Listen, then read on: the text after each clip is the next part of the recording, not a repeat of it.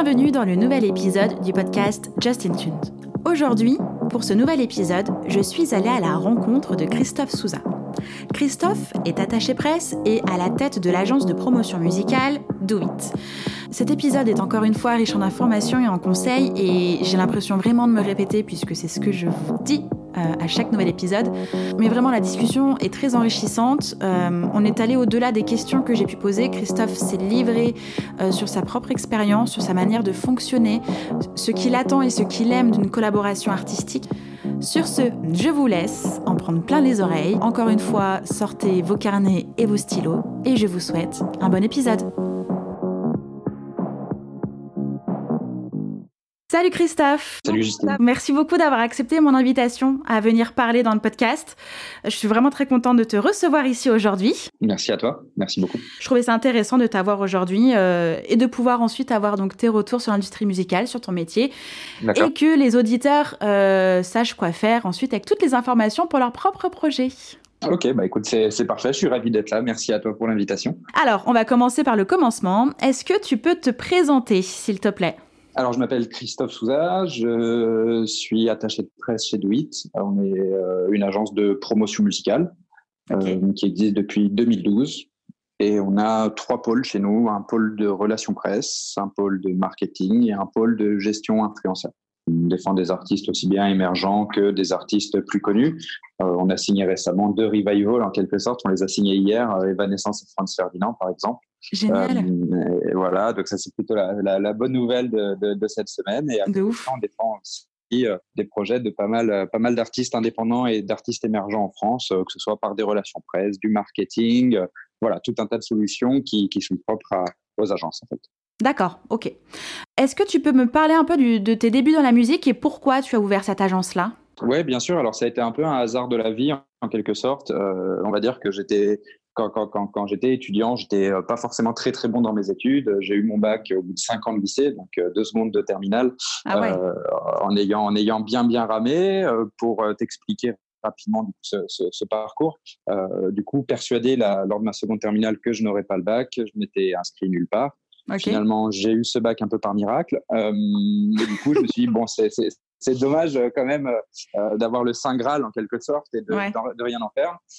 je jouais un peu de batterie à l'époque dans des différentes formations, mais jamais, j'ai jamais été très très bon non plus. je me suis donc inscrit dans une école de musique et là j'ai eu un peu le déclic, c'est-à-dire qu'on avait un double double cursus, un premier vraiment pour les musiciens et un deuxième vraiment lié à la professionnalisation dans la musique, notamment la gestion de projets culturels. Mhm. Euh, l'avantage qu'il qui y avait avec ça, c'est que ce double cursus m'a un peu ouvert les yeux. je me suis dit, OK, bon, moi, ce que je veux faire, c'est vraiment gérer des projets culturels. Donc, euh, j'ai complètement mis de côté, j'ai séché absolument tous les cours liés à la batterie. Je me suis concentré sur, ce, sur ce, euh, cet aspect-là que j'ai développé. Euh, ensuite, j'ai commencé à travailler un petit peu à la Cité de la musique. Alors, au tout début, ça n'avait rien à voir. Hein. J'aidais un peu au développement informatique euh, des outils de la, de la Cité. Et puis, petit à petit, j'ai changé de poste, j'ai évolué, je suis revenu plus vers le marketing, vers la communication. D'accord. Euh, et en parallèle, j'avais monté ma petite association euh, Loi 1901, Do It, euh, où on défendait bénévolement en fait le projet d'artistes, les projets d'artistes, pardon. Et un jour, on s'est dit bon, ok, on n'a plus le temps et d'avoir nos métiers et d'avoir cet assaut. Donc, on a tous quitté nos emplois. On était, enfin tous, on était deux à l'époque, Sarah et moi. Mmh on a lâché nos boulots, on a monté une société et on est parti à 100% euh, en mode professionnel. Donc voilà, et It est devenu une société en 2015. Ok, d'accord. Dès le départ, tu as proposé quoi comme service? Au départ, en fait, on a continué un peu dans notre lancée. C'est-à-dire que cette association de promotion musicale, à la base, était très tournée vers le rock. Mmh Donc, on a continué à rester dans ce créneau-là et à faire en fait des relations presse dans le rock. Sauf que le, le, le, problème de ce style musical en France, euh, c'est qu'il est quand même vraiment. Euh, euh, il y, a peu de médias, il y a beaucoup d'artistes. Les médias n'ont pas forcément tous une très grande portée. Il y a beaucoup de blogs, de sites indépendants, etc. Donc en fait, on en fait très vite le tour et on arrive très vite au maximum de ce qu'on peut faire. Mmh Donc, euh, c'est vrai qu'on est des gens, on a, on a quand même pas mal d'ambition, on écoute tous du rock, mais on écoute tous aussi beaucoup d'autres choses. Euh, donc, à partir de ce moment-là, on a décidé de couper un peu, on va dire, ce, cette ultra spécialisation dans le rock et à ouvrir euh, notre projet à des, finalement, à des projets qui nous tenaient à cœur, qui nous plaisaient, quel que soit le style musical à partir du moment où ça nous touche, à partir du moment où on écoute ce style musical et à partir du moment où on a le réseau. Donc voilà un peu l'évolution et pourquoi on est passé d'une agence purement rock, une, en gros une association loi 1901 qui défend du rock, à une agence un peu plus importante dans d'autres styles musicaux. D'accord. Est-ce que tu peux préciser en quoi ça consiste faire la promotion d'un projet musical? Alors oui, il y a, y, a, y a, différents axes pour ça. Alors tu as beaucoup de groupes qui font leur autopromo, notamment grâce à des outils maintenant que tu trouves sur Internet, euh, qui permettent quand même d'avoir un premier pied dans la, dans la promo. Euh, c'est vrai que il y, a, y, a, plusieurs façons de faire la promo dans, mhm. dans, dans, la musique. Alors, je vais mettre de côté le, de, la partie booking, trouver des dates de concert, etc., qui pour moi reste la meilleure façon pour un artiste de montrer ce qu'il fait. Mhm. Euh, mais à côté de ça, des agences comme la nôtre ou des attachés de presse indépendants, bah, propose des relations presse, c'est-à-dire euh, proposer aux artistes de leur trouver des interviews, des chroniques de leur album, que leur clip soit diffusé en télé, que leurs chansons soient diffusées en radio, mhm. euh, qu'il y ait des articles sur eux dans la presse écrite, que ce soit en fait à différents niveaux. On peut rester sur un niveau local, régional par exemple, on peut ensuite aller vers un niveau national ou vers des niveaux un peu plus internationaux. On a un réseau de par exemple de sites web qui ont travaillé à l'étranger euh, ça, c'est vraiment pour la, on va dire, les, les, relations presse, ça reste toujours quelque chose d'assez aléatoire et malheureusement, c'est aussi une question un peu de chance pour les artistes. Euh, ce que je veux dire par là, c'est qu'on ne sait jamais ce que les journalistes face à nous vont accepter, on ne sait jamais ce que les journalistes face à nous vont, prendre. Et euh, en général, les artistes sont quand même très sûrs d'eux. C'est-à-dire que forcément, un artiste qui arrive dans cette démarche-là a l'impression, en quelque sorte, que par les RP, il peut devenir très connu, ce qui est vrai, mais ce qui est vrai pour 0,0004%. Euh, il faut savoir, voilà, pour être complètement transparent, que ce soit nous ou n'importe quelle autre agence, généralement, on a un projet sur 10 qui réussit vraiment à atteindre des médias nationaux parce que l'artiste a quelque chose de plus. Euh, que ce soit par sa musique, ça peut aussi être un artiste qui arrive au bon moment, c'est-à-dire sa musique euh, entre euh, dans, dans, dans, quelque chose de beaucoup plus actuel. Mhm. Finalement, il y a des modes en France en ce moment, il y a une grosse mode autour du hip-hop depuis un ou deux ans. Si ça se trouve, demain, ce sera de l'électro. Donc, il y a des artistes aussi un peu novateurs. Donc, euh, c'est assez difficile les relations presse parce que c'est rien de mathématique. Et voilà, comme je disais, il y a certains, la plupart des artistes sont quand même très, très sûrs d'eux et savent que ça va marcher. Donc, on fait face quand même euh, via les RP à de la déception souvent, c'est-à-dire des artistes qui s'attendaient à avoir un peu plus, à avoir un peu plus de résultats, à avoir un peu plus de visibilité. Mhm. Ensuite, euh, tu as une seconde façon de faire de la promo qui est le marketing.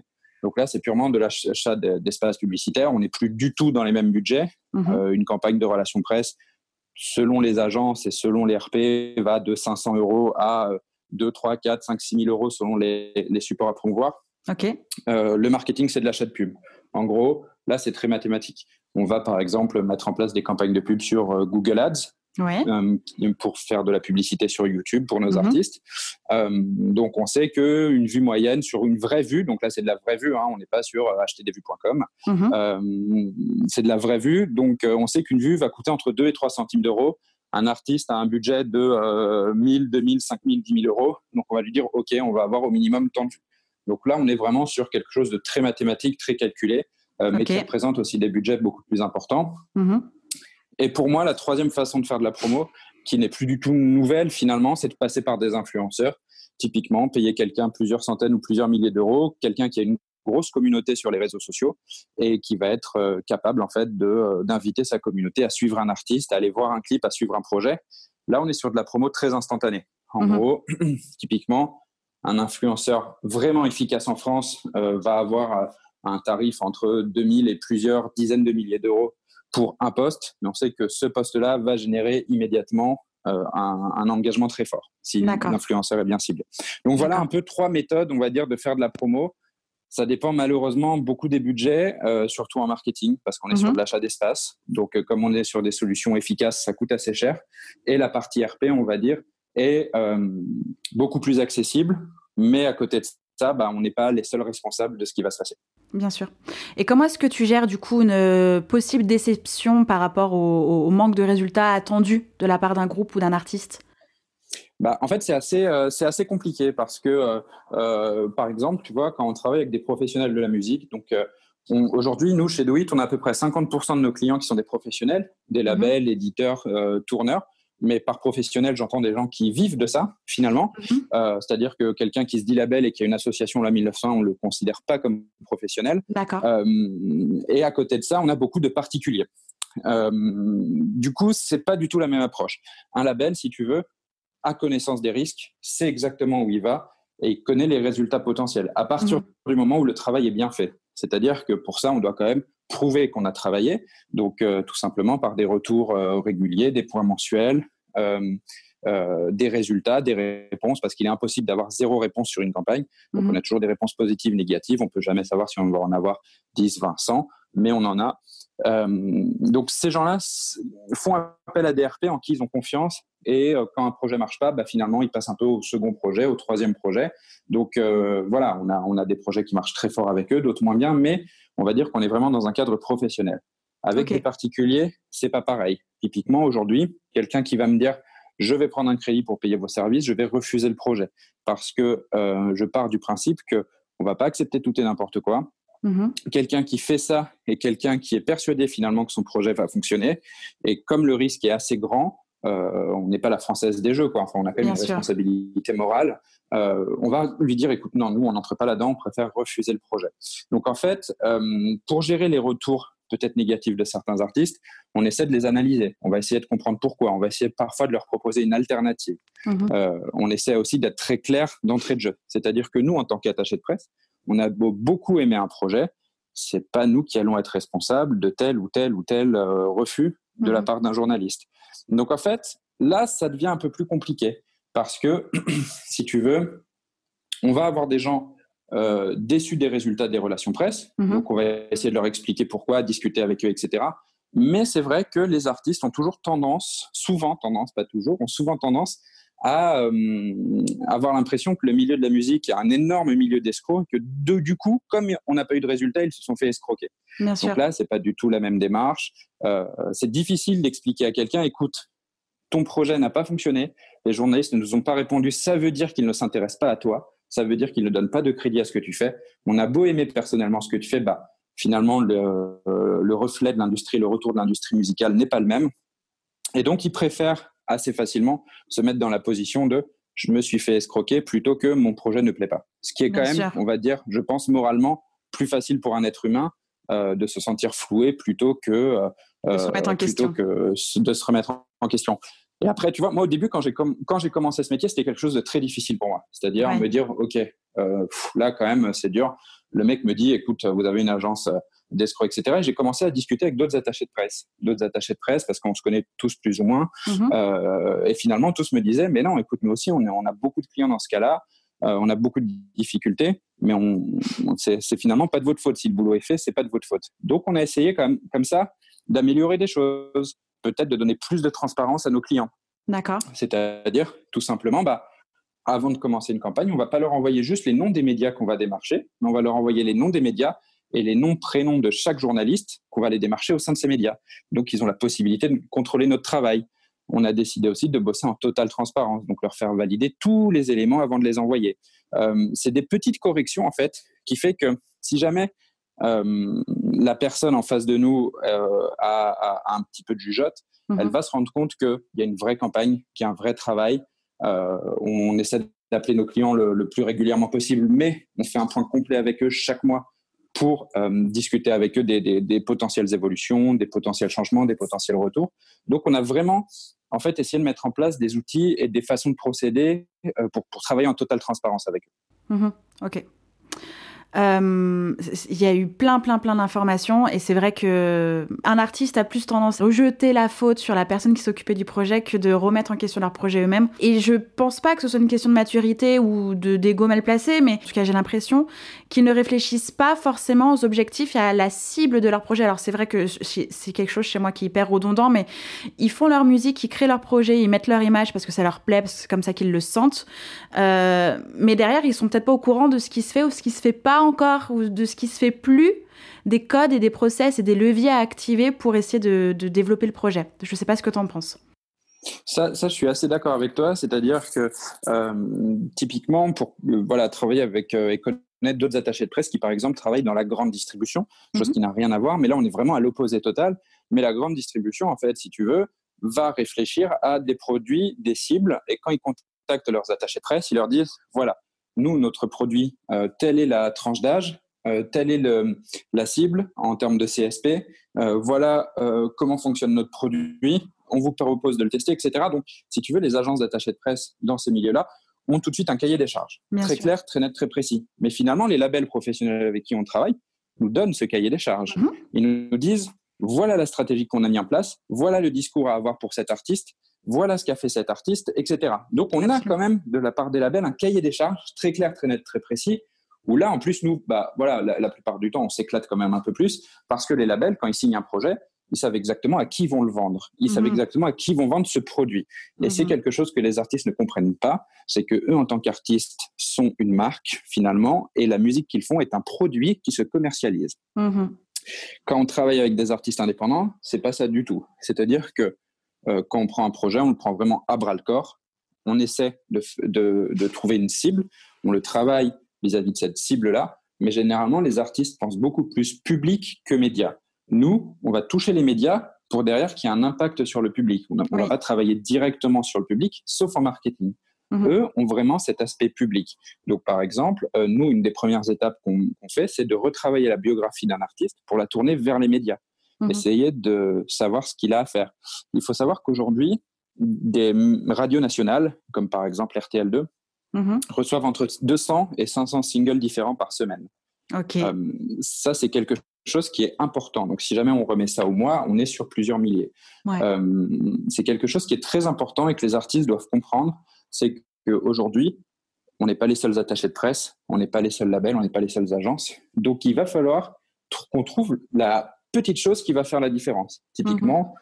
pour te donner quelques exemples, on a travaillé avec un artiste et on travaille toujours avec un artiste depuis quelques années qui s'appelle Ahmed Sultan. Euh, donc, il fait sa musique d'un côté. De l'autre côté, il a une association humanitaire mhm. euh, impliquée dans la construction de puits au Maroc. Et ben, finalement, quand on a approché les médias, on avait deux facettes de la personne. On avait euh, ce côté humanitaire et ce côté artiste. Alors, la musique est géniale en plus de ça. Donc en fait, si tu veux, ces deux euh, axes ensemble nous ont permis d'avoir un vrai résultat et d'avoir un vrai impact, mhm. parce que même des médias qui adhéraient pas forcément à la musique trouvaient le profil tellement atypique et tellement sympa qu'ils ont décidé d'en parler, de le mettre en avant, notamment le JT de TF1, euh, ce qui a permis d'avoir un énorme succès sur cette campagne. D'accord. Donc voilà. Alors que quelqu'un qui fait juste de la bonne musique, bah ça il y en a plein. Ça il y en a plein et soit son titre finalement entre dans les tendances et dans ce que recherchent les radios actuellement, et là, bingo, ils vont nous le prendre et c'est parti, soit on n'a rien d'autre que la musique, et là, ça va être beaucoup plus compliqué. Oui, je parle absolument la même langue que toi, c'est fantastique. c'est aussi un, tout, tout toute l'histoire de la création de ce podcast. C'est ce que j'explique par téléphone aux personnes qui me contactent, qui me trouvent sur Internet et qui me disent tout de suite euh, Justine, euh, voici ma chanson, aide-moi à développer. Oui, mais justement, voici ma chanson. Il y, a un titre, euh, il n'y a rien d'autre de toi. Qui es-tu? Qu'est-ce que tu veux? Quel est le message? Où est-ce que tu veux aller avec ta chanson? Et c'est des, questions de, de base, mais qui n'est pas forcément instinctive et naturelle pour tout le monde. Donc, je parle la même langue que toi. Ouais, exactement. Et puis c'est vrai, tu vois, il y, a aussi des notions de budget finalement, c'est-à-dire que euh, euh, nous on fait beaucoup de développement artistique, on a conscience aussi que c'est des choses qui sont des coûts élevés pour les pour les musiciens. Euh, donc on a essayé de trouver un juste milieu finalement entre le temps de travail réel appliqué mhm. et le risque que prend le musicien. Euh, tu as d'autres euh, attachés de presse, d'autres structures qui n'ont aucun scrupule, qui vendent leurs services 20 000 euros pour trois mois de promo. Et puis, bon, bah, si tu as le budget, tu vas. Si tu n'as pas le budget, tu vas pas. Mais malheureusement, si tu veux, nous, on se remet toujours en question de ce côté-là aussi. Parce qu'on se dit finalement, nous, on essaie d'offrir des services accessibles, mine de rien, aux musiciens. Euh, alors qu'à côté de ça, bah, ces agences-là, qui ont des budgets colossaux et qui nivellent finalement par les finances, n'ont qu'un ou deux projets à défendre ce qui est absolument fantastique parce que tu as beaucoup moins de gestion client, tu as beaucoup moins de retours à faire, tu as beaucoup moins de, de, travail aussi. Mais euh, elles savent aussi que c'est quelqu'un qui va mettre 20 000 euros sur sa campagne, c'est quelqu'un qui a des moyens financiers et qui du coup prend sûrement beaucoup moins de risques euh, personnels là-dedans. Nous, aujourd'hui, on a fait quelques tests depuis quelques temps. Et puis, bon, bah, je pense que, euh, je ne sais pas ce que, ce que tu en penses, mais euh, on peut peut-être euh, aussi aborder peut-être la partie financière, entre guillemets. Mais, Absolument. on, nous, à une époque, on, on, avait des, quand on avait un, réel coup de cœur pour un artiste, chose qu'on a toujours, heureusement, sinon on, aurait changé de métier. Mais quand on avait un réel coup de cœur pour un artiste, un artiste qui avait vraiment un tout, tout petit budget, où on savait d'entrée de jeu qu'on serait pas rentable, mais que si ça fonctionnait, ce serait formidable pour lui. Pour lui. Mm-hmm.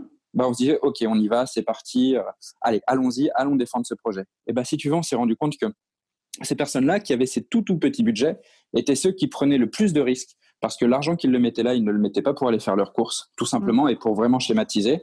Et du coup, ils étaient extrêmement prenants, extrêmement stressés, extrêmement stressants. Euh, ils nous appelaient extrêmement souvent. Et au bout d'un moment, on s'est dit, bon, OK, là, malheureusement, on va plus pouvoir fonctionner comme ça. Et moi, c'est un peu un de mes regrets euh, vis-à-vis des, relations humaines, en quelque sorte. C'est que finalement, l'importance d'un budget est relative à chaque personne, à chaque entreprise, à, chaque individu. Et du coup, bah, parfois, pour quelqu'un, 300 euros, ça va être extrêmement important. Nous, aujourd'hui, sur une campagne en coût fixe, ne serait-ce que pour les outils, on est à plus de 1000 euros. Mais on le faisait quand même en se disant, OK, c'est comme si on investissait un peu sur lui, on va y aller. Et c'est les gens qui, derrière, étaient aussi les plus difficiles à gérer, euh, qui nous envoyaient 500 mails pour nous dire qu'ils n'étaient pas contents, qui mm. nous disaient qu'ils allaient aller nous pourrir sur les réseaux sociaux, qui nous disaient qu'ils allaient euh, enclencher des procédures. Alors, heureusement, on n'en a jamais eu jusqu'à présent, mais voilà, et tout ça, c'est quand même des choses dans nos métiers extrêmement fatigants, je trouve. Oui, entièrement d'accord. Et, c'est aussi ce par quoi je suis passée quand j'ai lancé euh, mon activité. Euh, c'est-à-dire que, comme toi, j'ai, voilà, je savais que je voulais travailler dans l'industrie musicale. Euh, ma fibre, c'était la communication, le marketing. Ma passion, c'était de passer énormément de temps en studio, de pouvoir créer, d'être auprès des artistes. Et du coup, je me suis dit, bon, bah voilà, on me demande beaucoup, beaucoup de choses au niveau du community management. moi, j'aime ça, valoriser l'image de la personne, l'aider à se montrer à parler de lui, allons-y. À cette époque-là, j'avais un forfait 300 euros par mois pour du community management pour un artiste. Pour, certains, c'est pas beaucoup. Sur un petit budget et sur un projet en développement, ça peut faire toute la différence. C'est Bien sûr. Donc il faut être efficace. Et j'avais totalement conscience de cet investissement. Euh, financier et qu'il fallait aussi que, que, que je m'investisse pour que ça fonctionne parce qu'il y avait quand même un enjeu au milieu, le projet.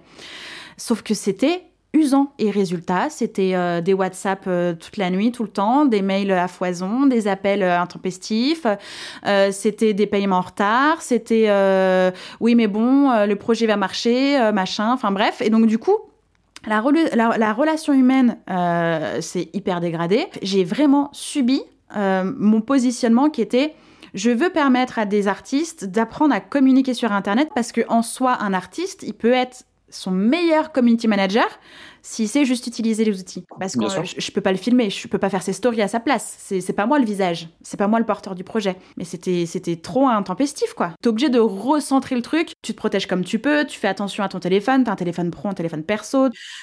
c'est ça. C'est voilà, et t'essayes de te protéger comme tu peux. Et résultat, des fois, bah tu prends plus plaisir à faire ce que tu fais sur certains projets et dommage. Mais c'est parce que euh, parce que finalement, euh, l'humain en face euh, ne comprend pas l'investissement qu'il faut avoir, lui, en termes de relations et, euh, de mots et d'investissement. voilà. Et, toi, tu as une position aussi de professionnel, quoi. On n'est pas censé être pote, on n'est pas censé. je pourrais parler de ça pendant des heures, hein, mais.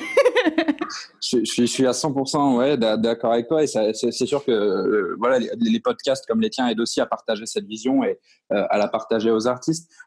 tu vois, aujourd'hui, nous, dans nos métiers, exactement, quand tu parles de ligne pro, ligne perso, moi, c'est quelque chose que que j'ai fait l'année dernière. Donc maintenant, j'ai une une perso. Je mhm. recevais des appels les samedis, les dimanches, les jours fériés, euh, après 19h, après 20h, après 22h. Mhm. Euh, j'ai aussi désinstallé WhatsApp. Et tu vois, nous, on est parti sur un truc beaucoup plus, beaucoup plus strict maintenant, entre guillemets, dans le sens où euh, on a maintenant des lignes personnelles fixes et mhm. on est en train de complètement penser à stopper nos forfaits mobiles pro euh, on est en train de sérieusement y réfléchir et à penser à l'impact, simplement parce que tu n'as beau pas avoir WhatsApp, on te contacte par SMS, tu as beau ne pas avoir d'SMS, on essaie de t'ajouter sur Facebook pour te mm. contacter par Messenger. Ah Donc, euh, on, est obligé, nous aussi, en tant que, en tant que professionnels, comme tu dis, et tout comme toi, de, se prémunir, de se protéger. Et encore une fois, c'est sûr que, bah, ce que ce que doivent percevoir les artistes, c'est que c'est pas les gros labels euh, type Sony, Universal, Warner avec qui on travaille qui nous contactent de cette façon-là. Euh, eux ont leur métier et quand ils sont chez eux, ils sont bien contents d'arrêter de, ça. C'est-à-dire que euh, les artistes doivent au bout d'un moment comprendre que les gens qui travaillent dans le milieu de la musique, bah, pour eux, c'est leur métier. C'est mhm. une passion. On a la chance de travailler dans un milieu de passionnés, mais à côté de ça, ça reste un métier et que par conséquent, sorti du boulot, on ne travaille plus. Et, et ça, ça a été une étape très difficile parce qu'on a toujours des craintes de notre côté, c'est comment faire la transition entre ce dont sont habitués les clients et là où on veut les amener. Et ça, c'est mhm. la partie, je pense, aussi la plus difficile en, gestion de business. Ouais, c'est un, vrai travail d'éducation. Et c'est du temps, quoi. C'est euh, dès le départ euh, dire voilà, quelles sont mes valeurs, comment je fonctionne, est-ce que ça te convient? Oui, non. Mais il faut dès le départ que le cadre soit fixé. Exactement. Je suis 100% d'accord avec toi. Oui. C'est parce que euh, j'ai été confrontée à même. Enfin, il y a des personnes qui m'ont dit Mais attends, mais Justine, mais attends, t'es hyper stricte. Oh, c'est de la musique, euh, ça va, euh, c'est hyper créatif, justement, et tout. ça doit évoluer, faut réfléchir comme ça, au tac au tac. je dis Mais moi, moi je, je, je, me lève le matin, je suis à mon bureau à 8 h. Dès 8 h, je, je réfléchis, et je réfléchis, mais toute la journée avec plein de gens et sur plein de projets. J'ai le temps de réfléchir. Par contre, à 22h, je réfléchis plus, quoi. Ou alors sur Netflix et je réfléchis plus sur la musique. Exactement. Pourquoi ça m'a permis, alors je sais pas toi, mais de choisir mes projets un peu en fonction de ça. De quel va être l'investissement humain de la part de la personne? Est-ce que ça va être quelqu'un qu'il va falloir rassurer constamment, avoir au téléphone tous les jours? Ben moi, c'est un critère de, de collaboration maintenant. Euh, comment tu fonctionnes? Comment toi tu vis ton projet? Et comment est-ce que tu communiques, quoi? Eh ben, moi aussi, je suis, je suis, je suis très sincère d'entrée de jeu, c'est-à-dire que typiquement, euh, j'ai encore eu le, cas il y, a, il y, a, cette semaine ou la semaine dernière, c'est-à-dire un, prospect qui, donc, qui n'était pas encore un client et qui ne le sera jamais, mais euh, à qui j'envoyais un mail et qui me rappelait pour me donner sa réponse très rapidement. Je lui ai dit, écoute, je suis désolé, moi je ne fonctionne pas comme ça. Euh, on ne fonctionne pas comme ça, c'est-à-dire que les échanges par mail, c'est très bien, mais si tu commences à m'appeler toutes les deux minutes, notre collaboration ne sera pas possible. Mhm. Il m'a répondu en me disant, alors il a été extrêmement vexé, il m'a répondu en me disant, de toute façon, il y a des agences meilleures que la tienne et moins chères, donc je vais aller vers eux. Très bien, euh, tant mieux, mhm. vas-y, et je peux même t'en conseiller. Donc, ah bah euh, simplement parce que, encore une fois, euh, on est toujours dans ce, dans, dans ce système-là de est-ce que cette mission vaut vraiment le coup par rapport au temps de travail qu'elle va me demander? Donc, euh, on essaie effectivement d'analyser ça. On a mis en place des outils et des typiquement, on ne répond plus euh, à des mails de, de, projets, euh, de, propositions de projets très rapidement. On va mhm. mettre un peu plus de temps. Alors, certes, on va prendre le temps de l'écouter, etc. Mais par exemple, quand on a répondu positivement à la personne et qu'elle nous répond à l'instant T, on va peut-être attendre un ou deux jours pour lui répondre de nouveau. on essaie en fait d'être aussi très cohérent entre le, commercial est la suite de la collaboration. Typiquement, mhm. on, a arrêté d'être très rapide au niveau commercial pour ensuite avoir peut-être des retours un peu plus lents au niveau de la collaboration. On a tout harmonisé. C'est-à-dire mhm. que la personne, à partir du moment où elle nous contacte, dès le premier contact, elle sache finalement quel va être le process, comment on fonctionne et comment ça se passe. Et si elle est d'accord avec ça, à ce moment-là, qu'on collabore ensemble on a aussi fait revoir de nombreuses fois nos contrats. Euh, typiquement, on a une clause dans nos contrats indiquant que tout contact par SMS peut être considéré comme un contact personnel et peut être ignoré. Donc ça, on le met. Euh, on sait que c'est une clause qui n'a aucune valeur juridique hein, de, toute manière, mais c'est là, ça cadre. Ça cadre tout de suite, c'est-à-dire que souvent on nous dit ah tiens c'est marrant, euh, vous avez dû avoir des mauvaises expériences. de gens qui vous ont contacté par SMS. Donc au moins ça, interpelle, ça, ça, ça, ça, fait poser des questions. Donc on va y répondre, on va dire oui effectivement, nous, on ne travaille pas du tout par SMS. Euh, c'est quelque chose qui nous prend énormément de temps. Euh, donc, voilà, on, essaie de baliser un peu le terrain en amont, mais tout comme finalement les artistes le balisent avec nous, parce que les artistes vont nous dire, voilà, moi, mes objectifs, ça va être euh, d'avoir tel média, tel média. On va leur dire si c'est réaliste ou pas et à quelles conditions. Oui. Donc en fait, on essaie d'avoir une collaboration saine depuis le début, mais c'est sûr que on a la chance aussi maintenant d'être suffisamment sollicité pour ça. Euh, on a la chance de pouvoir vraiment choisir aussi bien les projets qui nous plaisent musicalement, humainement, où on sait que la collaboration va bien se passer, où on sait que la personne a bien compris le système de fonctionner, mmh. euh, a bien compris ce qu'on va lui demander. Donc euh, voilà un peu toutes les mises en place qu'on est obligé de faire. Et effectivement, ça a beau être de la musique, ça reste quelque chose pour moi de très sérieux. Il n'y a rien de plus sérieux que la musique. C'est un business comme un autre. On parle d'industrie musicale. Industrie. Exactement, c'est ça, tout à fait. Ouais. peut pas être plus clair. C'est des choses que, que, je répète beaucoup et c'est vrai que, bon, après, on va passer à autre chose parce qu'on a l'impression d'être des frustrés du système. Ça me permet de te demander, est-ce que c'est pour ça que tu es euh, en agence pour essayer de protéger ton temps, ton, ton métier ou? Euh, En fait, non. Euh, c'est vrai que l'agence, si tu veux, c'est ce qui peut paraître assez, assez, assez étrange, c'est que l'agence, en plus, c'était une conséquence qu'une réelle volonté À la base, on était deux à travailler. Donc, euh, si tu veux, deux attachés de presse indépendants avec des statuts euh, d'indépendance, c'est assez compliqué en termes de facturation, gestion, etc. Mhm. Euh, et c'est pour ça qu'on a décidé de monter une société finalement qui, à la base, était juste une structure pour facturer et qui nous facilitait un petit peu la vie. sauf que petit à petit, on a eu d'autres demandes, on a eu d'autres challenges, d'autres envies aussi. C'était de se dire, tiens, bosser à deux, c'est sympa, mais est-ce que bosser à trois, ce serait pas un peu plus cool et puis prendre quelqu'un peut-être spécialisé dans un autre domaine? Ok. On s'est rendu compte qu'à trois, c'était sympa et bah, petit à petit, on s'est dit, OK, et puis si on essayait de monter une agence dans une autre ville. Et en fait, ça s'est fait très progressivement, mais en fait, si tu veux, ces process, c'est aussi bien pour me protéger moi, certes. Alors aujourd'hui, je suis quand même beaucoup moins exposé parce que j'ai moins de, de contact direct avec les, les, les, les clients. Euh, je, je, je, défends des projets personnellement, mais très, très peu. Mm-hmm. C'est aussi pour protéger mon équipe, en fait, parce que euh, on, a des gens qui sont très très impliqués dans leur métier, ça c'est une, une, une, réalité chez nous, euh, des gens qui sont vraiment à fond, à fond, à fond. Et dès le début, j'essaie aussi de cadrer mes équipes. Typiquement, je leur dis, OK, passé 21 heures, on répond plus à aucun mail. C'est-à-dire que si vous êtes sur votre ordi perso et que vous avez vos mails très bien, si vous voulez lire très bien, mais par contre, à partir de 21 heures, plus personne ne répond à des mails. Aussi mmh. pour avoir une cohérence et une cohésion d'équipe. Donc finalement, euh, des lignes pro, on en a tous chez nous, des, des lignes euh, directes, on en a tous chez nous. Euh, personne n'utilise son téléphone perso euh, chez nous, comme peuvent le demander certaines agences. On a donc ça, ça inclut pas mal de frais et de coûts supplémentaires. Mmh. Et mon objectif, c'est de travailler avec des gens à long terme. Aujourd'hui, euh, le développeur qui travaille avec nous, le, le, graphiste qui travaille avec nous, euh, Sarah, euh, la personne qui gère notre comptabilité, notre admin, etc., c'est des gens qui sont fixes.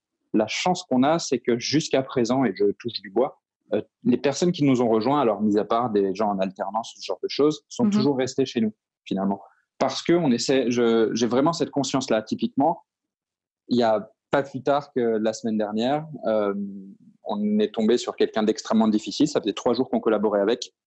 On n'avait même pas entamé la collaboration que déjà cette personne s'est permis de très mal parler à quelqu'un de mon équipe. Et c'était un gros budget, mais on l'a, on l'a, on l'a dégagé en fait. On a, on a stoppé immédiatement.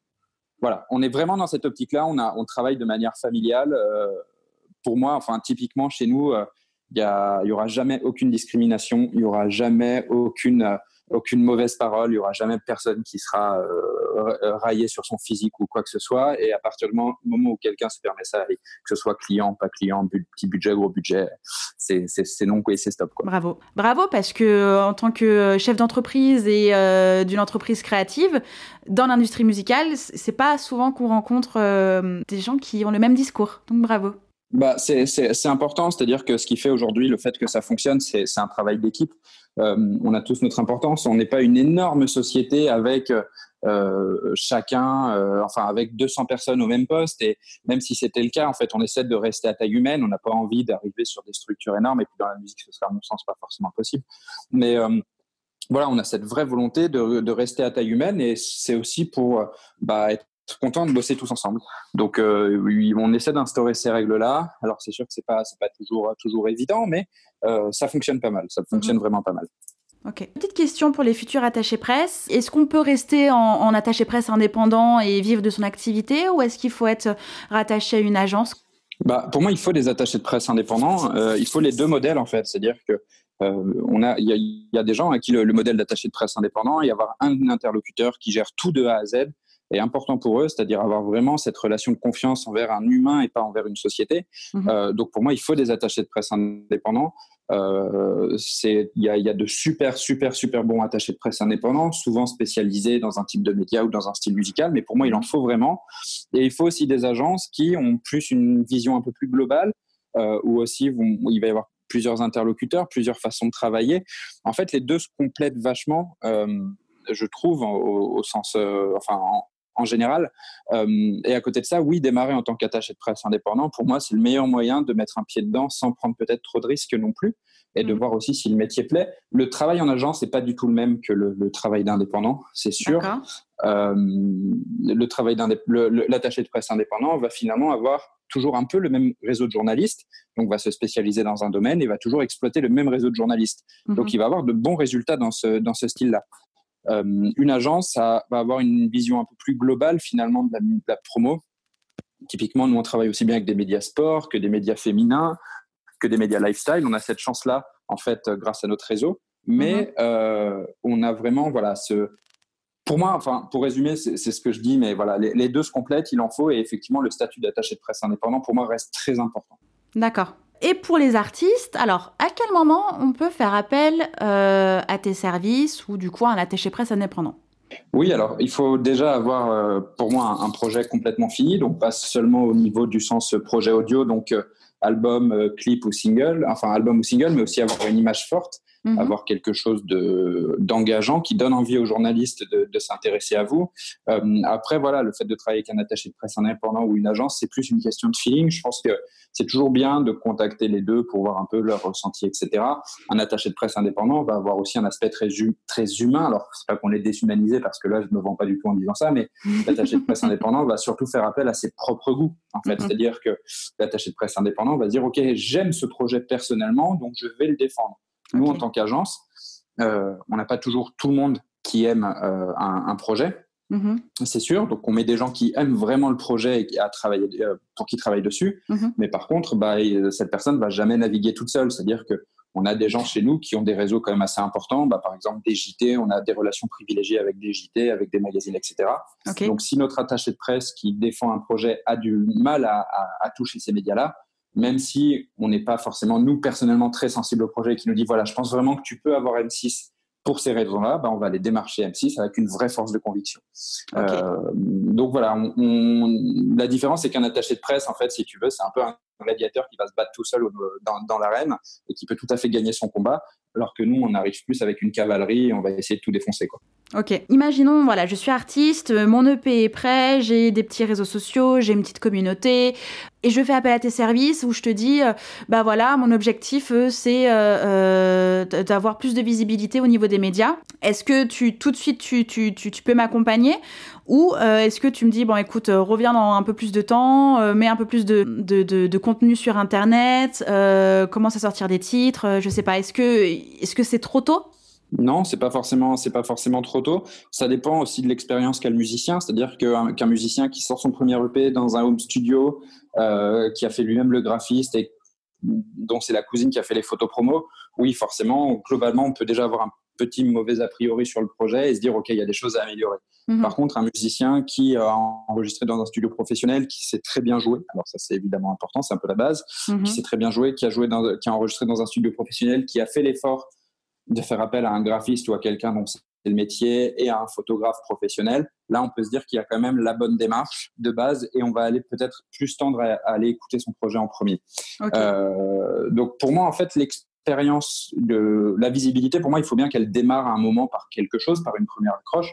Donc, on va pas tout, forcément tout de suite proposer à cet artiste d'aller lui chercher euh, les radios nationales et les médias nationaux. On va y aller plus mhm. progressivement en lui disant voilà ce qui pour nous nous semble réaliste dans un premier temps. Et effectivement, si ça fonctionne, on pourra aller vers quelque chose de plus large.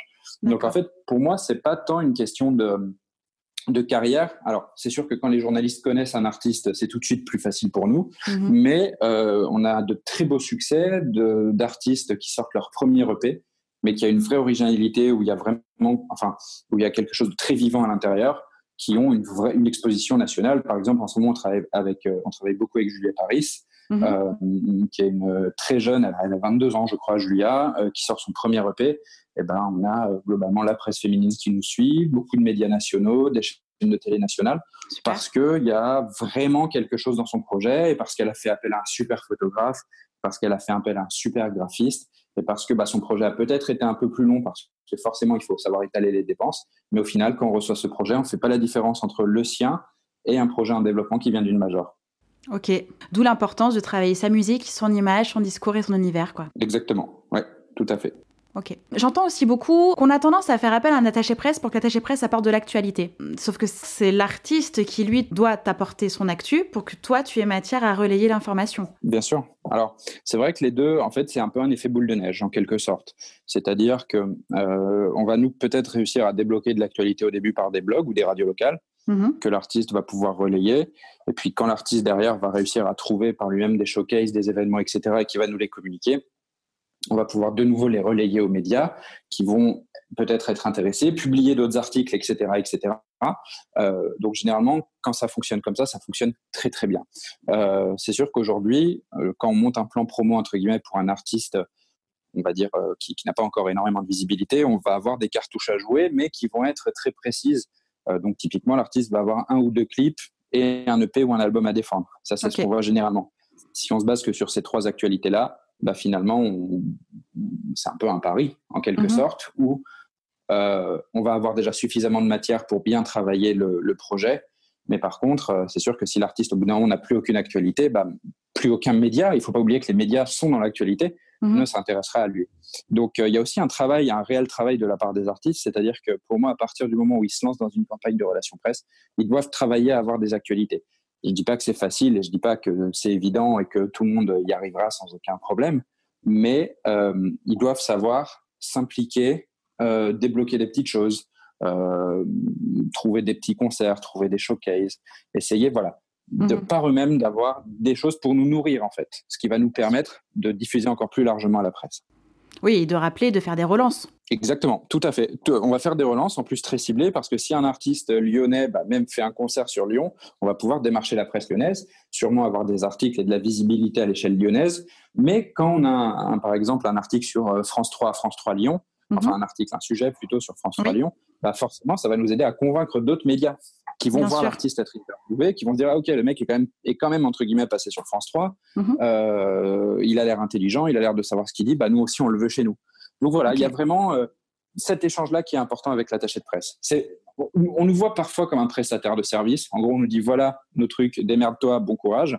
Euh, c'est vrai que quand c'est comme ça, bah, on bosse, mais les résultats sont pas forcément optimisés. Mais quand on réussit à avoir des contacts très réguliers avec les artistes, alors forcément des contacts euh, intéressants, euh, où ils vont nous apporter de l'actualité, des choses, etc., des nouvelles, bah là aussi, c'est extrêmement motivant pour nous pour aller décrocher d'autres choses. Ok. Tu conseilles des campagnes de combien de temps? Alors, euh, ça dépend des projets, en fait. Ça dépend des projets, ça dépend de beaucoup de choses. Il faut savoir que euh, il y a un fantasme aussi. Alors, j'essaie un peu de démystifier les fantasmes. Je me mets en position sexologue de la musique, mais euh, il y a un fantasme où les artistes ont l'impression qu'un attaché de presse va travailler quasiment à temps plein sur son projet et relancer non-stop les journalistes. En mhm. fait, les délais ne dépendent pas forcément de nous. Ça dépend surtout de la presse et des gens qu'on a face à nous. Pour m'expliquer, on a beau contacter un journaliste le premier jour de campagne, on n'est pas certain d'avoir un retour immédiat de ce journaliste, et même souvent, ce n'est pas le cas. Mhm. Sauf que des artistes, au bout de quelques jours, nous disent oui, mais s'il n'a pas répondu au bout de quatre jours, il faut le relancer. Non, absolument pas. Parce que si jamais le journaliste se braque sur son projet, il ne se braquera pas par rapport à nous parce qu'il nous connaît et il connaît nos méthodes de travail. Mais si le journaliste se braque sur son projet, bah, il ne répondra juste plus ou va nous faire une réponse tout à fait euh, standard en nous disant écoute, euh, le projet ne me plaît pas. Voilà. Et puis ça s'arrêtera là et on n'en parlera plus. Euh, du coup, il faut quand même laisser le temps. C'est sûr que si au bout de deux semaines, on n'a pas de retour de la part de journaliste, on va le relancer une première fois. Et si mm. jamais on voit qu'on n'a toujours pas de retour, on va l'appeler pour savoir s'il a bien reçu nos mails, s'il a bien reçu nos messages. Mais on va lui laisser le temps aussi pour que le journaliste bah, fasse son métier, euh, mm-hmm. qu'il ait le temps d'écouter le projet et pour pas avoir un refus, un refus standard. Donc en fait, euh, les durées des campagnes dépendent vachement parce que on a certains projets qui, au bout du premier communiqué de presse, donc le premier mailing, même, on n'entre même pas dans les phases de démarchage individuel, euh, répondent immédiatement au projet, soit des interviews, etc. Donc là, on sait que derrière, on va plus avoir de la gestion de planning et ce genre de choses à faire.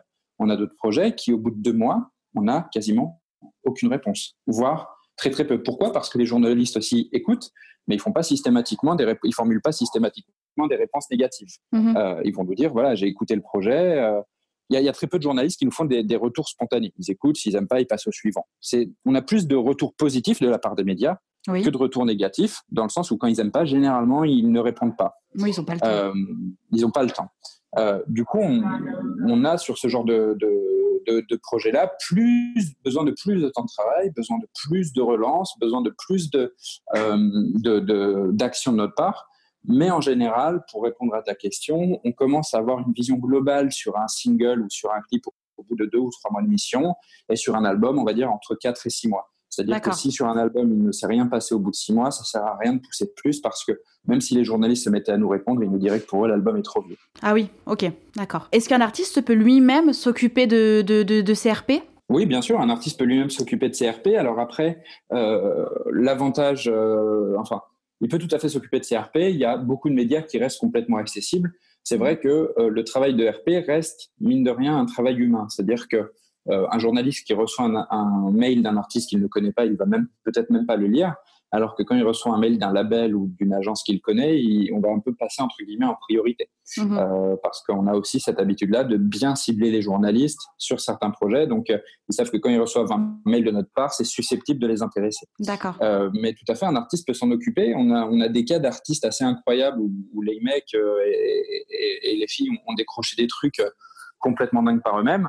Alors, ça leur a demandé souvent beaucoup de temps de travail, beaucoup d'investissement. Ça leur a demandé vraiment quelque chose de très, très lourd qui, nous, nous aurait demandé beaucoup moins de temps. Mais au final, à force d'huile de coude, de persuasion, de persévérance et de tout ce qui commence par père, euh, ils auront réussi à, décrocher des choses, euh, des choses par eux-mêmes. En fait, c'est un peu comme euh, nous, on est un peu les, euh, pardonnez-moi, on est un peu les femmes de ménage de la musique. C'est-à-dire que quelqu'un peut tout à fait faire son, message, son ménage par lui-même chez lui. Mhm. Euh, nous, ça va nous demander deux, deux fois moins de temps. La maison sera sûrement beaucoup plus propre. on l'aura bien désinfectée et en plus, la personne rentrera chez elle et sera ravie. Donc, voilà un peu comment nous situe nous par rapport à, à la musique. Quoi. Bonne image, j'aime bien. Ce qui me permet du coup de te poser la question, est-ce qu'il y a des bonnes pratiques euh, de RP Est-ce qu'il y a des très mauvaises pratiques de RP oui, il y a de très bonnes pratiques de RP. Euh, alors moi, je conseille toujours aux artistes déjà de, euh, de faire un vrai travail de recherche, c'est-à-dire savoir exactement qui ils veulent contacter. Typiquement, écrire à contact.energie.fr même si c'est entre guillemets la seule adresse mail disponible sur leur site, ne sert absolument à rien. Mhm. Euh, la personne qui gère cette boîte mail ne va pas aller transférer ça au programmateur. Elle va supprimer le mail avant même de l'avoir lu. Donc, euh, il faut vraiment se renseigner, euh, se dire, OK, qui est-ce que je veux contacter? Qui sont les personnes qui gèrent les émissions? Et mhm. puis, faire un travail, en fait, assez laborieux, mais de référencement. Donc, on se prend un tableur Excel, on note le nom du média, le nom du journaliste qu'on veut contacter. Commencer peut-être sur un panel de 20 journalistes, peut-être être aussi réaliste, c'est-à-dire que ce n'est pas parce qu'on écoute un style de musique que ce qu'on fait correspond à ce style de musique. Donc, c'est pas parce qu'on va écouter énergie que notre musique est susceptible d'être diffusée sur énergie. Bien sûr. Donc aussi faire un petit audit par rapport à ça. Est-ce que ma musique est susceptible de passer dessus? Est-ce mhm. que des artistes qui ont mon développement sont déjà passés sur ces médias-là? Et puis peut-être commencer comme ça par une vingtaine de journalistes. Ça sert à rien d'envoyer à des listes de 500 personnes. Euh, il vaut mieux en faire moins, mais les faire bien. À mhm. partir de là aussi, euh, se renseigner sur le formatage de l'adresse mail. Est-ce que je sais au niveau de ce média comment sont formatées les adresses mail? Typiquement, nom.prénom.energie.fr ou prénom.nom.energie.fr. Ok. Essayez de se renseigner là-dessus pour avoir finalement le bon contact. Ou tout simplement appeler les standards en demandant les contacts. Généralement, ils nous les, ils les donnent. Euh, c'est des, informations qui sont publiques. Et à partir de là, personnaliser les démarches. Mais vraiment, c'est-à-dire que si vous avez fait tout ce travail pour envoyer un mail groupé à ces 20 journalistes sans aucune personnalisation, ou si vous les, vous les mettez sur votre newsletter où vous leur expliquez que vous passez au bar de Marne-la-Coquette euh, devant 20 personnes, franchement, vous les intéresserez pas. Mhm. Donc, euh, personnaliser les envois, contactez-les individuellement, rappelez-les, essayez de les relancer. Alors, ça demande beaucoup de travail, c'est pas facile, c'est la seule, la seule solution pour avoir des résultats.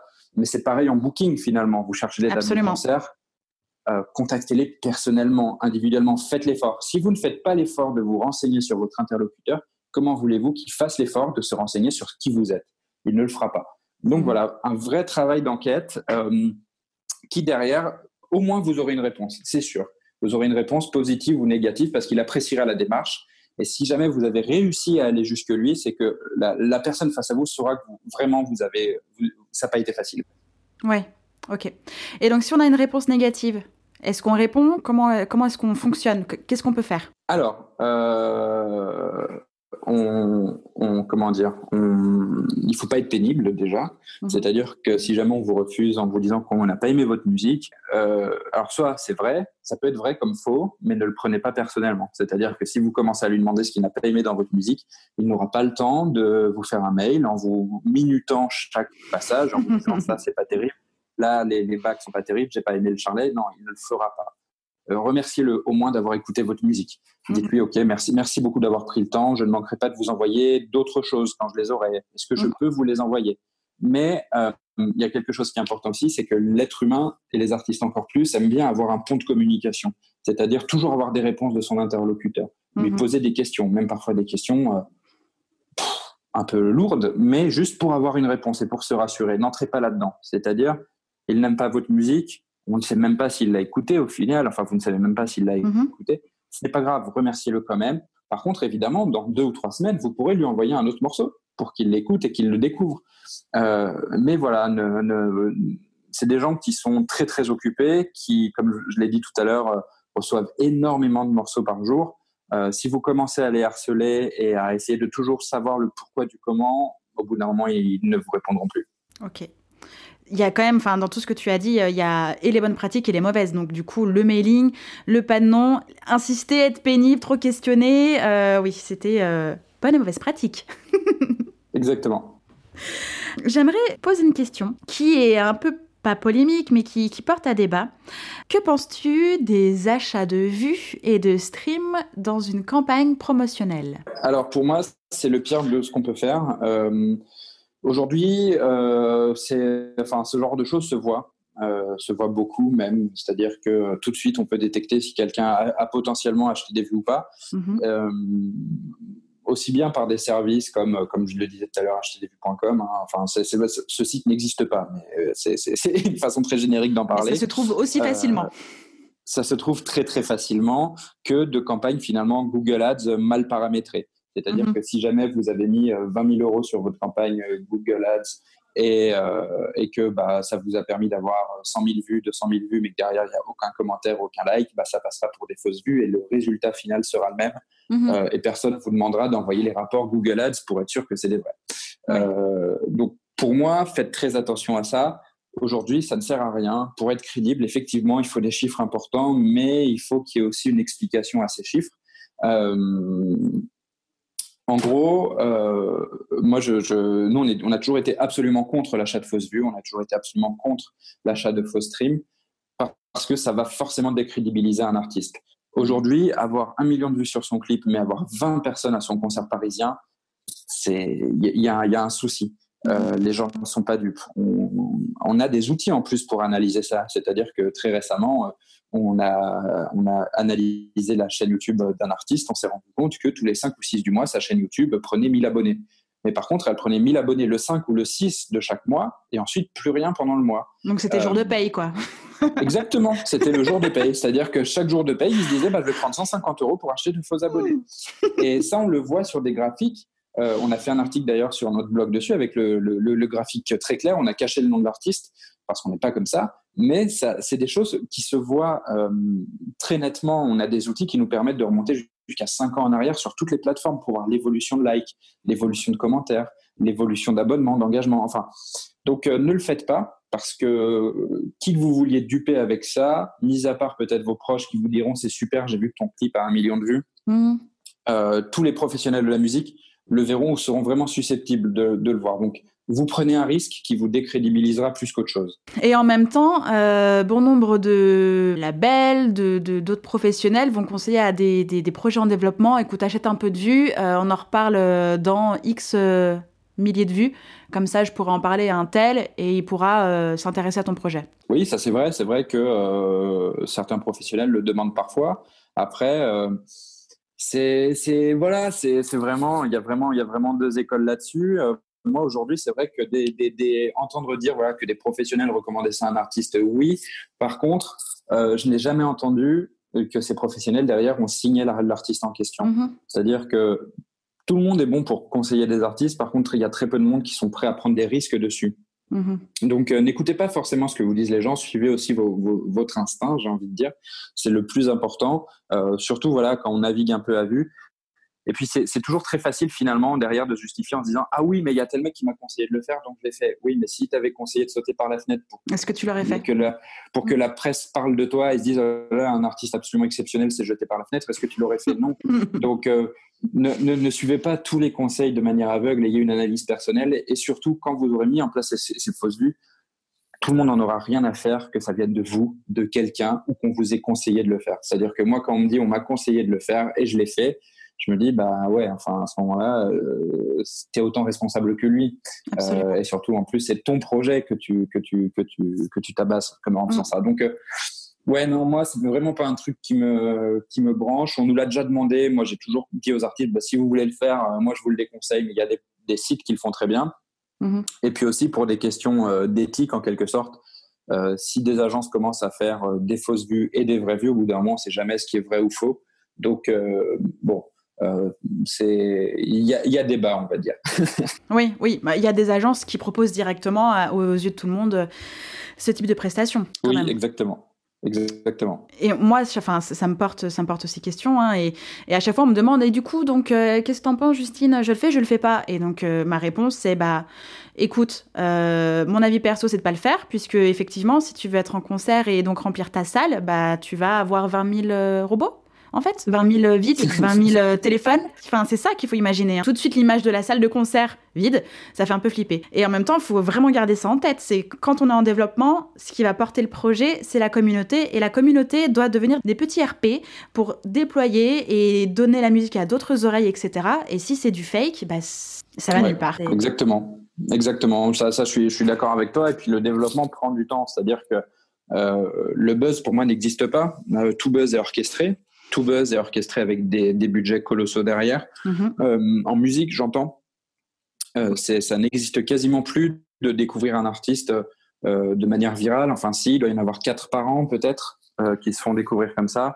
Après, bah, il faut partir du principe que quand on entend parler d'un projet qu'on ne connaissait pas, c'est que quelqu'un a voulu nous le faire écouter d'une manière ou d'une autre. Mhm. Donc, Ouais, euh, le, euh, encore une fois, ces histoires de fausses vues, moi, c'est un truc que je comprends pas. Et puis, il y a toujours une question d'échelle aussi. Est-ce que vraiment avoir 10 000 vues de plus sur ton clip va t'apporter quelque chose niveau crédibilité? J'en suis pas sûr. C'est-à-dire qu'aujourd'hui, euh, des, des, artistes qui font un million, deux millions de vues, il y en a. Euh, c'est sûr. Aujourd'hui, avoir 100 000 vues sur un clip, est-ce que vraiment ça va t'apporter quelque chose? Est-ce qu'un professionnel va arriver et se dire Waouh, 100 000 vues, c'est absolument incroyable, il faut absolument que tu donnes une avance de 3 millions d'euros non, j'en suis pas sûr. Et est-ce que ça vaut le coup de cramer son salaire sur un million de fausses vues plutôt que cramer son salaire sur un vrai engagement euh, qui aura peut-être apporté certes 100 000 vues, mais 100 000 vraies vues? Mhm. Voilà, c'est une question de point de vue aussi et de, et de triche, on va dire. Non, mais c'est ça. Et puis, tant qu'à faire, quitte à avoir du budget, autant le mettre en place sur euh, bah, de la vidéo, autant le mettre en place sur euh, des campagnes de pub Facebook, Insta, euh, Spotify, Google et j'en passe. Autant travailler avec des vrais gens, mettre en place des vraies choses avec des vraies stratégies que de dépenser ça dans des robots. Enfin, moi, c'est mon point de vue. Ensuite, Ouais, je suis d'accord avec toi. Je suis tout à fait d'accord avec toi. Avant de terminer notre superbe discussion qui a été plus qu'enrichissante et plus qu'intéressante, on allait dans des endroits dont je ne m'attendais pas, donc je suis très contente. Est-ce que tu peux me donner tes plus gros conseils pour un artiste qui souhaite développer son projet? Mes, meilleurs conseils, c'est de déjà euh, travailler vraiment son image et travailler son son avec des professionnels avant même de se lancer dans une étape de communication, euh, parce que euh, vous avez beau contacter 10 agences de RP, on sait comment fonctionne l'humain. S'il y en a 9 qui disent non, le projet n'est pas assez bien, mais que la dixième dit moi je suis OK pour le défendre et j'irai corps et âme, vous aurez de fortes chances de travailler avec et vous ne vous mettrez pas forcément en question en vous disant pourquoi 9 personnes sur 10 m'ont dit non. Mmh. Euh, il faut savoir aussi que tout être humain peut peut-être se dire bah, je vais prendre ce projet parce que, encore une fois, j'ai besoin de remplir mon frigo. Donc euh, déjà, soyez, ayez un un projet solide. Mhm. Euh, aujourd'hui, un projet solide, c'est quoi? C'est un projet où, en termes de son, de production et d'image, vous êtes au même niveau que les artistes nationaux. Si vous voulez aller combattre dans une arène, entre guillemets, avec des médias nationaux qui accueillent des artistes nationaux, vous devrez renvoyer une image au moins aussi bonne. Mhm. Ça, c'est le premier conseil que j'ai. Ensuite, c'est d'être patient. C'est-à-dire pas forcément se lancer non plus corps et âme euh, dans des campagnes avec des budgets énormes. Euh, il y a moyen de faire des tests auprès de certains journalistes, auprès de certains médias. Il y a des plateformes qui le proposent.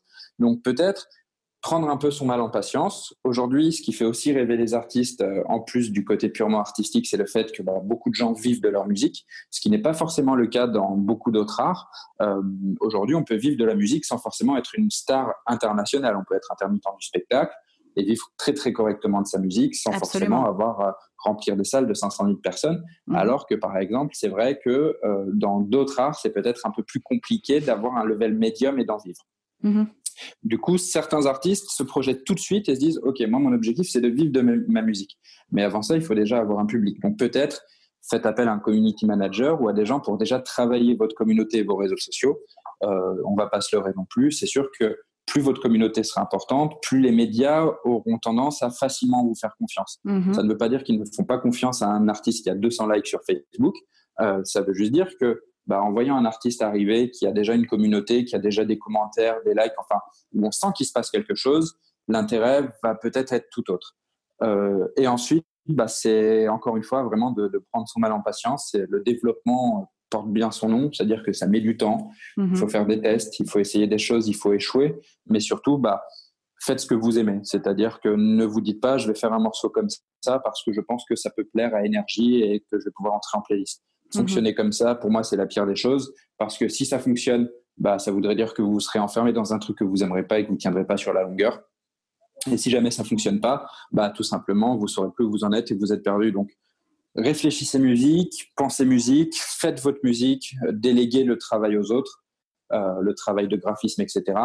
Euh, prenez le temps, c'est-à-dire que s'il vous faut deux ans pour réunir les finances nécessaires, malheureusement, à ce projet, pour aller enregistrer dans un studio professionnel, pour aller faire une pochette professionnelle, bah, faites-le parce que vous devenez un petit chef d'entreprise qui essaie de vendre son produit. Et si le produit n'est pas de qualité par manque de moyens, bah, malheureusement, il ne fonctionnera pas, quoi qu'il en soit.